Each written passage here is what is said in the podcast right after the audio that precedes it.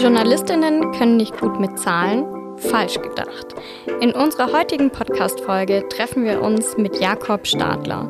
Er ist der Ansprechpartner für alles rund um Zahlen und treibt die Datenprojekte unserer Digitalredaktion maßgeblich voran. Wie er dabei den Überblick behält und warum er El Hotzo auch in Zukunft nicht mit Grafiken in Ruhe lassen wird, das erfahrt ihr jetzt.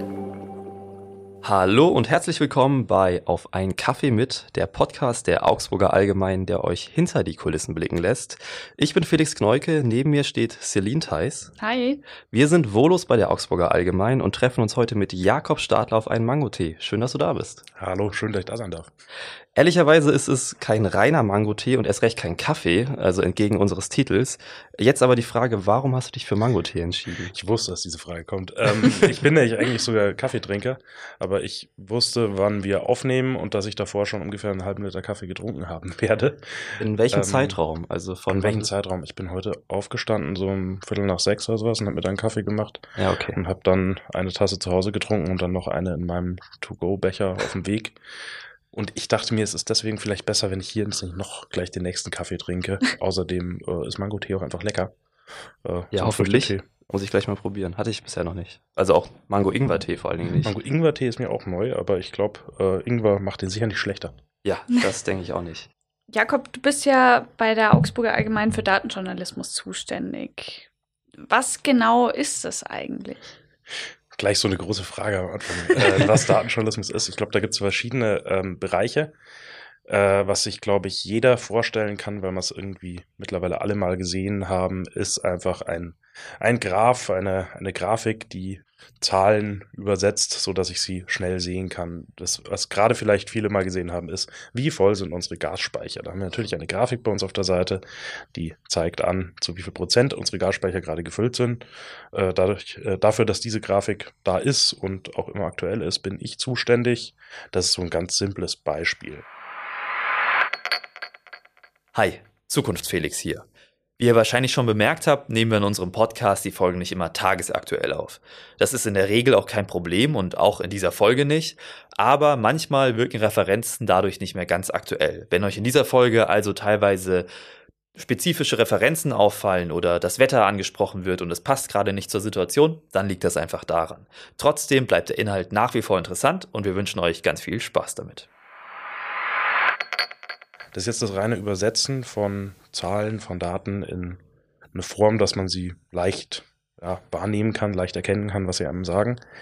Das zweite ist dann eher, dass man in Daten auch nach Geschichten schaut. Es gibt eine ganze Reihe von öffentlichen Daten, es gibt äh, Daten, die man noch zusammen recherchieren muss und da können dann Geschichten drin stecken. Muss man wirklich in die Auswertung gehen und sich angucken, was, was steckt da eigentlich dahinter. Das ist nochmal vielleicht eine andere Form, weil die Gasspeichergeschichte, da ist relativ klar, was mhm. ähm, der Punkt ist, wie viel Prozent haben wir. Da geht es nur um eine einfachere Darstellung.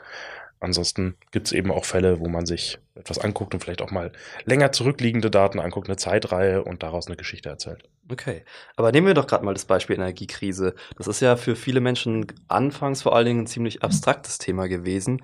Wie kann man sich jetzt den Weg von der Themenidee hin bis zum fertigen datenjournalistischen Stück vorstellen? Eigentlich ist der Ansatz, denke ich, immer der gleiche, egal ob wir Datenjournalismus machen, ob wir klassischen Journalismus machen, ob wir das im Lokalen machen, ob wir das im Überregionalen machen, weil wir immer versuchen müssen, von den Leserinnen und Lesern her zu denken, was, was interessiert die. Jetzt haben wir mit der Energiekrise, und da ist Gas der ähm, wahrscheinlich entscheidendste Punkt bei uns zumindest, äh, einfach ein Thema, was so einen direkten Einfluss auf die Menschen hier hat. Und ich denke mal, die wichtigste Frage ist, kann ich jetzt eigentlich die Heizung anstellen? Wie sieht's da zu Hause bei mir aus?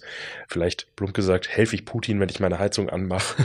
äh, wie, welchen Einfluss hat das Ganze? Und da sind eben die Gasspeicher hat sich sehr schnell rauskristallisiert, ein wichtiger Punkt. Das wurde auch von der Politik so gesetzt, kann man sagen, obwohl es natürlich auch einen klaren Hintergrund gibt, dass die Gasspeicher eine wichtige Rolle spielen, um uns durch diesen Winter zu bringen. Und dann guckt man sich an, was genau sind die Kernpunkte, zu teilen auch, was kann ich gut darstellen. Das ist immer wieder so ein bisschen Thema, weil ich sag mal, ein Riesenthema ist auch der, der Gaspreis. Der ist super viel, also der ist deutlich schwerer zu ermitteln. Da gibt es auch ähm, Vergleiche, geht es allerdings immer nur um Neukunden und ja, also Gaspreis wird deswegen komplexer, weil es so viele verschiedene Tarife gibt. Äh, auch der Gasverbrauch für Einzelhaushalte ist super schnell komplex, was natürlich einen riesen Unterschied hat, ob die Wohnung gut gedämmt ist oder sowas. So, deswegen gibt es einfachere Bereiche und schwieriger Bereiche zum Darstellen.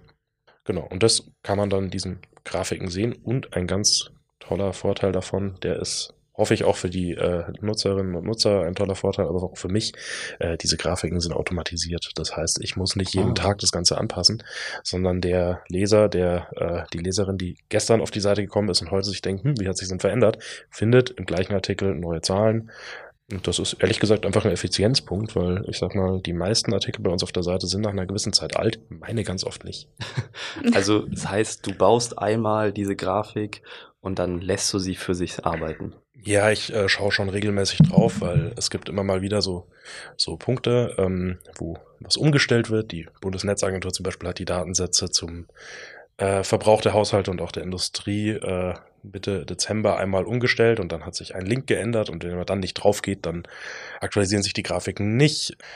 Mit dem RKI hatten wir während Corona da ganz viel Spaß, weil die regelmäßig mal plötzlich eine neue Spalte in irgendeinem Datenblatt hinzugefügt haben und uns das gar nicht gesagt haben oder also die ist jetzt da, haben sie uns dann gesagt. Mhm. Ähm, und dann muss man was umbauen und das kann heißen, okay, das ist eine Sache von zwei Minuten. Das kann aber auch heißen, dass man plötzlich, je nachdem wie komplex das Thema auch ist, plötzlich ordentlich was anpassen muss und am Morgen noch nicht wusste, dass diese Arbeit ansteht. Die sollte man aber jetzt machen, weil ansonsten sind keine oder im schlimmsten Fall falsche Zahlen auf der Seite. Das wollen wir natürlich nicht.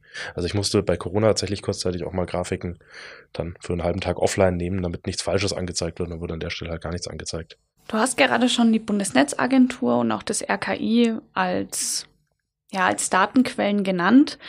Ähm, sind es dann öffentliche Quellen, auf die jeder zugreifen kann? Und wie kommt ihr generell an eure Datensätze? Das meiste sind tatsächlich öffentliche Daten. Gerade jetzt bei allem, was ich gerade mit automatisiert gemeint habe, ist es so, dass da geht es meistens um Behörden, die die zur Verfügung stellen. Man kann sich auch beim, bei der Bundesnetzagentur durchklicken, findet da auch Grafiken, die zu Teilen sehr ähnlich aussehen wie unsere, weil die natürlich auch darstellen, wie die Gasspeicher äh, aussehen. Bei uns ist dann noch ein Textrum, der das eben nochmal journalistisch einordnet, was da geht. Die Bundesnetzagentur macht da Pressearbeit ähm, und zeigt da ihre Grafiken. Das ist bei ganz vielen so der, der normale Weg, dass wir aus einer öffentlichen Quelle äh, diese diese Daten beziehen. Es gibt auch den Fall, dass wir uns die selber zusammensuchen. Das heißt aber meistens auch, dass wir anfragen. Äh, Behörden sind im Normalfall die Orte, wo so Daten gespeichert sind. Unternehmen können es auch sein, die sind aber oft weniger verpflichtet dazu, uns die auch zu geben. Wir haben zum Beispiel auch so Übersichtsdinge gemacht, als äh, die Impfkampagnen losgegangen sind. Da wurde am Anfang noch nicht so alles zusammengetragen, gerade wenn man es regionalisiert hat. Da haben wir auch bei den ganzen Landratsämtern einzeln nachgefragt und uns die Daten so zusammengesucht. Das hat dann meistens den Nachteil, dass es nicht automatisiert äh, funktioniert. Das heißt, die Artikel werden auch alt. Aber äh, ja, den Fall gibt's auch. Und was eine wahnsinnig große Datenquelle oft ist, ähm, ist das Statistische Bundesamt. Äh, es ist in Deutschland schon so, dass ein ganz, ganz großer Teil von Datensätzen einfach öffentlich verfügbar ist. Da gibt es eine Datenbank, wo man sich die raussuchen kann. Äh, ich sag mal, alles an Bevölkerungsentwicklung, auch äh, sowas wie Inflation und sowas ist ja alles öffentlich. Also gibt es ja auch keinen Grund, dass es nicht öffentlich sein sollte. Aber es ist häufig nicht so gut aufbereitet. Deswegen, da sind schon Datenschätze, die man heben kann. Da muss man nur wissen, wo man gucken kann. Muss so ein bisschen sich äh, durchklicken und dann ist die Frage, in welcher Form sie vorliegen. Manchmal muss man dann ja, ich sag mal, bei zurückliegenden Daten ist es häufig Excel, mit dem ich auch was, was umbaue. Aber sonst ist es auch so, dass man ein bisschen programmieren muss und äh, sich das in die Form bauen muss, in der man es am Schluss äh, dann braucht. Wie wichtig sind dann solche Datensätze jetzt auch für die journalistische Arbeit? Weil Daten zu haben ist ja das eine. Äh, daraus dann was Journalistisches zu machen, ist wiederum das andere. Wäre es ohne diese Datensätze überhaupt irgendwie möglich, sowas zu machen? Das ist eine gute Frage. Und Fragen lobt man immer dann, wenn man nicht direkt eine Antwort drauf hat. äh, also natürlich kann ich nicht alles ohne diese Daten erzählen, weil, ja, ich nehme wieder das praktische Beispiel, ich brauche einen, einen Fakt, wie, wie sehr sind die Gasspeicher gerade gefüllt, um so eine Situation einschätzen zu können. Gleichzeitig sollte man sich nicht darauf verlassen, dass Daten allein nicht, also allein die einzige Wahrheit sind und nur weil da eine klare Zahl steht, dass wir äh, deswegen eine Sicherheit haben. Springen wir mal wieder zu Corona Weiß einer von euch, was die Inzidenz gerade ist? Nee. Sicher nicht. Niemand weiß, was die Inzidenz gerade ist. Und ganz ehrlich, das ist auch richtig so. Also gerade die Höhe der Inzidenz äh, lässt sich ja gerade überhaupt nicht vergleichen mit dem, was wir vor äh, einem Jahr hatten, weil wir eine komplett andere Testsituation hatten. Ähm, und das ist auch wieder sowas, wo man sieht, Zahlen sind, sind trügerisch. Mhm. Deswegen kann man sich übrigens die Inzidenz trotzdem angucken, weil wenn man sie mit vor einem Monat vergleicht, wo die Testsituation nicht so anders war, dann sieht man, hm, ist sie gestiegen, ist sie gefallen, kann man wieder was draus lesen. Aber das ist genau die Interpretation von Daten, die super wichtig ist ähm, dass man sich eben nicht nur anguckt, ah, die Inzidenz ist jetzt viel niedriger als vor einem Jahr und äh, ist ja alles super, sondern man muss sich schon auch überlegen, wie kommen die Daten zustande, was steckt da dahinter, was kann ich daraus ableiten. Und manches davon ist simpel, das können wir selber machen, aber ich arbeite sehr, sehr gerne und finde es auch super wichtig, da einfach mit Experten zusammen. Das heißt, wenn man sich solche Daten anschaut, ist bei ganz vielen Datenstücken ein nächster Schritt, dass man mit Experten spricht. Manchmal auch äh, erstmal für den Hintergrund, äh, dass man mal nachfragt, mir ist hier was aufgefallen, äh, sehen Sie das auch, ist das ein Thema? Und dann kann es auch mal passieren, dass von äh, jemandem kommt, ja, äh, sieht er jetzt noch nicht als Thema, ist irgendwie normal, dass sich da was verändert. Ähm, oder eben, dass man da nochmal genau nachfragt und dann auch Zitatgeber für Artikel findet, die eben wie bei anderen Themen auch, wo man sich gerne einen Experten holt, der sich mit dem Thema im Detail auskennt, der klassische Virologe, äh, jetzt beim Krieg äh, mal gerne der, der General oder Militärexperte. Mhm. Äh, so jemanden holt man sich dann dazu, der ihm hilft, Zahlen zu interpretieren, weil natürlich ist es so, die Zahlen sind das eine, aber nur einfach jetzt die aktuelle Inzidenz darzustellen, ist ein bisschen wenig, weil die sagt gar nicht viel aus. Du hast jetzt schon öfter die Corona-Pandemie erwähnt. Wie sehr hat die Pandemie den Datenjournalismus auch verändert? Ich glaube, die hat den Datenjournalismus extrem weit professionalisiert. Bei uns im Haus auf jeden Fall, beziehungsweise ich kann es auch einfach für mich persönlich sagen, weil ich in der Zeit angefangen habe, immer mehr äh, auszuprobieren und zu machen, was ich davor nicht konnte. Die, die Corona-Krise war einfach so ein, so ein ganz klares Datenthema oder ist immer noch ein klares Datenthema. Das hat einfach dazu, äh, damit auch zusammengehangen, dass an bestimmten Zahlen ja politische Entscheidungen gekoppelt waren. Wenn die Inzidenz darüber äh, entscheidet, ob ich äh, mich teilweise in Bayern noch auf eine Parkbank setzen darf, dann interessiert mich natürlich sehr, wie hoch ist denn die Inzidenz bei mir gerade. Und wenn es unterschiedliche Regeln gibt, je nachdem, wie sie bei mir im Landkreis ist, dann brauche ich da verlässlich schnelle Zahlen. Und ähm, das ist Kerngeschäft von uns als Journalisten. Das ist jetzt eine reine Informationsübermittlung, würde ich sagen, einfach die aktuellen Corona-Zahlen abzubilden das dann in der Regel mit den Zahlen vom RKI, die man dann wiederum kritisch hinterfragen kann, weil die ja auch nicht immer so so perfekt erhoben wurden, wie man sich das, das äh, vorstellen äh, will. Aber am Schluss hingen die Entscheidungen damit zusammen. Dadurch ist, glaube ich, ganz vielen Leuten bewusst geworden, was da drin steckt. Jeder hat die Karten gesehen mit äh, verschiedenen eingefärbten Landkreisen. Jeder hat die Inzidenzkurve gesehen. Jeder hat sich plötzlich mit so Dingen wie R-Werten beschäftigt. Äh, insgesamt waren Journalisten gefordert, von denen man immer sagt, dass sie sich mit Mathe nicht so gut auskennen und plötzlich gab es so viel Statistikzeug, was äh, uns alle äh, angegangen ist. Mein Studium holt mich ein. Absolut, ja, die, die Statistikvorlesung, äh, ja, ich hatte so ein paar äh, Flashbacks, aber das äh, hilft dann tatsächlich und das ist auch, also ich sage das so ein bisschen lapidar, es ist immer so, dass man Journalisten nachsagt, dass sie mit Zahlen nicht so gut können.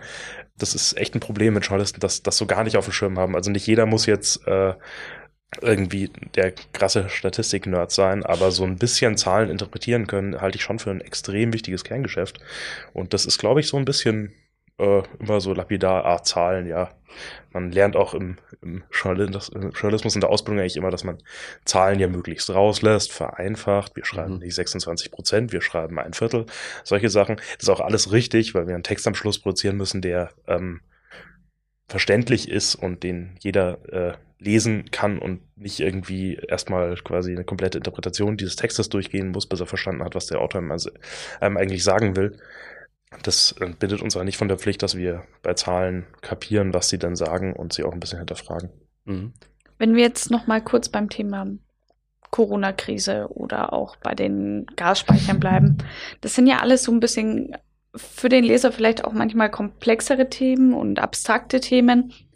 Wie setzt ihr solche Themen um? Wie könnt ihr sowas vereinfachen? ganz ehrlich, das ist echt schwierig.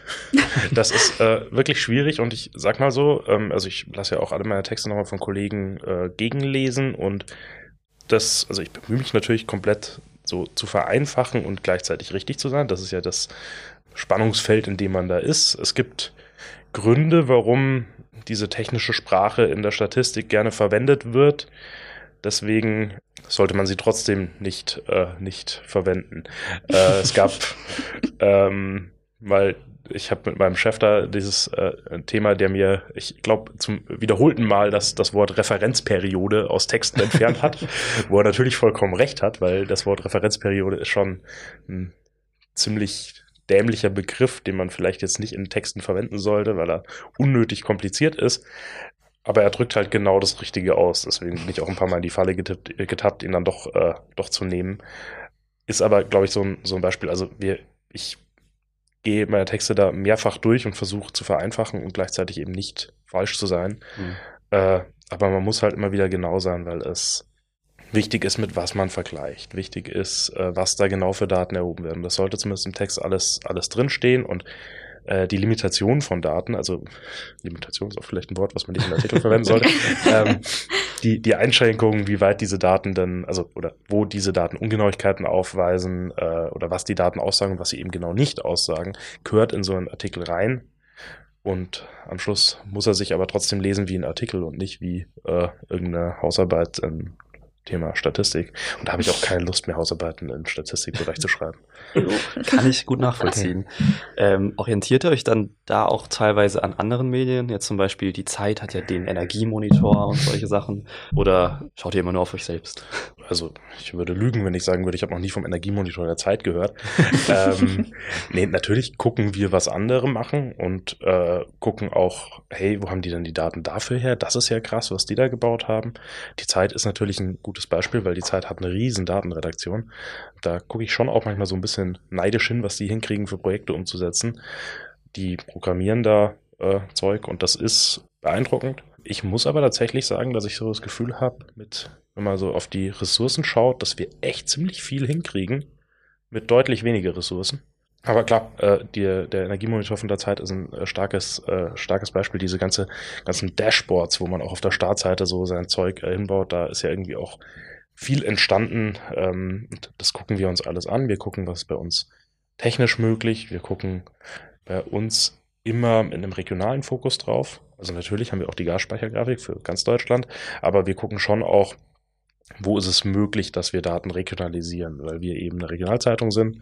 Und wenn ich der Person, die im Landkreis Dillingen wohnt, äh, ganz konkret sagen kann, wie ist es denn bei ihr vor der Haustür, dann ist das für uns besonders viel wert, weil wir genau diese Leute da bei uns halten wollen oder von unserem Angebot überzeugen wollen und wir auch den regionalen Anspruch auch bei Daten haben. Und da sind Daten auch immer wieder ganz, ganz toll, weil wir die Möglichkeit haben, so sehr ins Detail zu gehen dann brauche ich vielleicht nicht einen Artikel, der jetzt nur sich mit den Daten für Dillingen beschäftigt, sondern da ist vielleicht eine Karte drin, aber das ist unser komplettes Verbreitungsgebiet und man kann sich dann rumklicken und dann sieht eben auch derjenige, der in Dillingen wohnt, ach, so schaut's bei mir aus. Und in diese Detailtiefe kann ich mit einem reinen Text oft nicht gehen. Mhm. Du hast gerade schon erwähnt, dass ihr schauen müsst, ob es technisch möglich ist. Wie weit seid ihr in der Auswahl von Tools oder auch in der Darstellungsform? Wie, inwieweit seid ihr da eingeschränkt? Also, da, wenn du, wenn du einen Redakteur fragst, der da ähm, gerne Sachen machen würde, dann sage ich immer, viel zu viel sind wir da eingeschränkt. ähm, nee, also Punkt eins ist, wir können nicht einfach jedwedes Tool bei uns auf der Seite verwenden, beziehungsweise nicht einfach von jetzt auf sofort, weil wir, äh, jeder kennt diese, diese Consent-Abfrage, die man kriegt, wenn man auf seine Seite geht. Äh, und da steht unter anderem auch drin, welche Tools dann verwendet werden, weil wenn wir so ein Tool verwenden, dann betten wir es bei uns auf der Seite ein. Mhm. Das heißt, dass auch Nutzerdaten an diese Anbieter gehen. So, äh, da haben wir verschiedenes Zeug auch experimentiert mit dem, was man am Anfang anklickt. Und dann gibt's diese, äh, kennt man von verschiedensten Seiten, wo dann so ein, hier ist eine Grafik, wenn Sie die sehen wollen, müssen Sie nochmal extra hier diesen mhm. Regler rüberschieben. So Zeug äh, gibt's und das heißt, wenn ich jetzt ein neues Tool entdecke, wo ich sage, boah, damit würden wir gerne arbeiten, dann äh, muss ich mit Kollegen sprechen und dann muss es beim nächsten Mal, wenn wir ein äh, Update von der Seite haben, wenn wir da was technisch verändern, dann müsste es in die Consent-Abfrage eingebaut werden. Es muss davor auch gecheckt werden. Übrigens, also das ähm, ich kenne mich jetzt damit ehrlich gesagt nicht ganz genau aus, was da irgendwie gecheckt wird, aber wir müssen gucken, dass das datenschutzrechtlich äh, alles in Ordnung ist und müssen da gewisse Regeln erhalten. Das sorgt dafür, dass wir jetzt nicht super schnell ein neues Tool machen können. Mhm. Obwohl man da sagen muss, äh, ich kann das Tool mal nennen, mit dem wir arbeiten und auch ähm, ein ganz, ganz großer Teil aller Datenjournalisten in Deutschland zumindest ist Data Wrapper, mit dem man extrem viel darstellen kann, mit dem man super gut Grafiken bauen kann, eben auch das ganze äh, automatisierte Zeug läuft ähm, bei uns fast alles darüber. Wir haben noch äh, ein anderes Tool, was wir auch verwenden. Aber Data Wrapper ist so der Dreh- und Angelpunkt. Genau, und damit geht auch total viel. Und ansonsten geht es so ein bisschen, äh, bisschen sehr ins Technische, wo ich auch selber nicht ganz genau weiß, was ich denn da eigentlich bräuchte. Ich bräuchte mal die Leute, die mir, die mir da äh, mehr Möglichkeiten noch, weiß ich nicht, äh, geben, dass wir uns immer einen Schritt weiterentwickeln. Ähm, also ich sag mal, da rede ich jetzt mal von, von Servern, die wir dafür mal zur Verfügung stellen müssten und so Zeug. Äh, das ist aber dieser Punkt, ähm, da haben wir, gehen uns die Pläne nicht so schnell aus. Gleichzeitig, wenn wir zurückgucken, wie, wo wir herkommen und was vor zwei Jahren bei uns so der Punkt war, haben wir auch schon extrem viel geschafft. Apropos Pläne, gibt es denn irgendein datenjournalistisches Stück, das du sehr gerne mal umsetzen würdest, was bisher aber noch nicht möglich war mit den technischen Möglichkeiten? Uh, ja, das ist allerdings auch nicht ganz so konkret. Also was wir momentan so ein bisschen als Problem haben, ist, dass wir uns mit äh, Sachen schwer tun, wo man quasi jetzt so, äh, ich kann meine Postleitzahl eingeben und kriege dann Infos mhm. dazu. Da würden wir gerne ein bisschen mehr machen und vielleicht geht da auch noch mehr. Da glaube ich, brauchen wir noch ein anderes Tool. Und das würde nochmal bestimmte andere Möglichkeiten äh, geben. Wir haben schon so ein Projekt umgesetzt, was ich, wo es super cool wäre, wenn man das auch über die Postleitzahl lösen könnte, wo wir ähm, uns dann für einen anderen Weg entschieden haben. Das ist unser Klimaausblick, wo wir regionale Klimadaten äh, darstellen. Und da muss man sich aktuell halt so ein bisschen durch unsere Artikelstruktur klicken, äh, was funktioniert. Also das heißt, ihr habt für jeden Landkreis dann einen eigenen Artikel gemacht. Genau, für jeden, für jeden Landkreis gibt es einen Artikel, wie verändert sich das Klima äh, hier vor der Haustür, wenn wir weiter äh, hohe Emissionen haben, wenn wir ähm, so ein bisschen Klimaschutz betreiben, mittlere Emissionen haben oder wenn wir es mal richtig durchziehen und hier ernsthaften Klimaschutz betreiben und dann bis Mitte und bis Ende des Jahrhunderts und dann sieht man, ich, ich äh, drücke den positiven Teil davon aus, man sieht, wie viel wir noch in der, in der eigenen Hand haben, weil wir äh, mhm. schon einen großen Unterschied machen können, wenn wir wirklich Klimaschutz betreiben, dann sieht es Ende des Jahrhunderts halt viel, viel besser aus, wie ähm, wenn wir das nicht tun. Aktuell haben wir das gebaut als so eine Artikelstruktur, wo man sich durchklicken kann.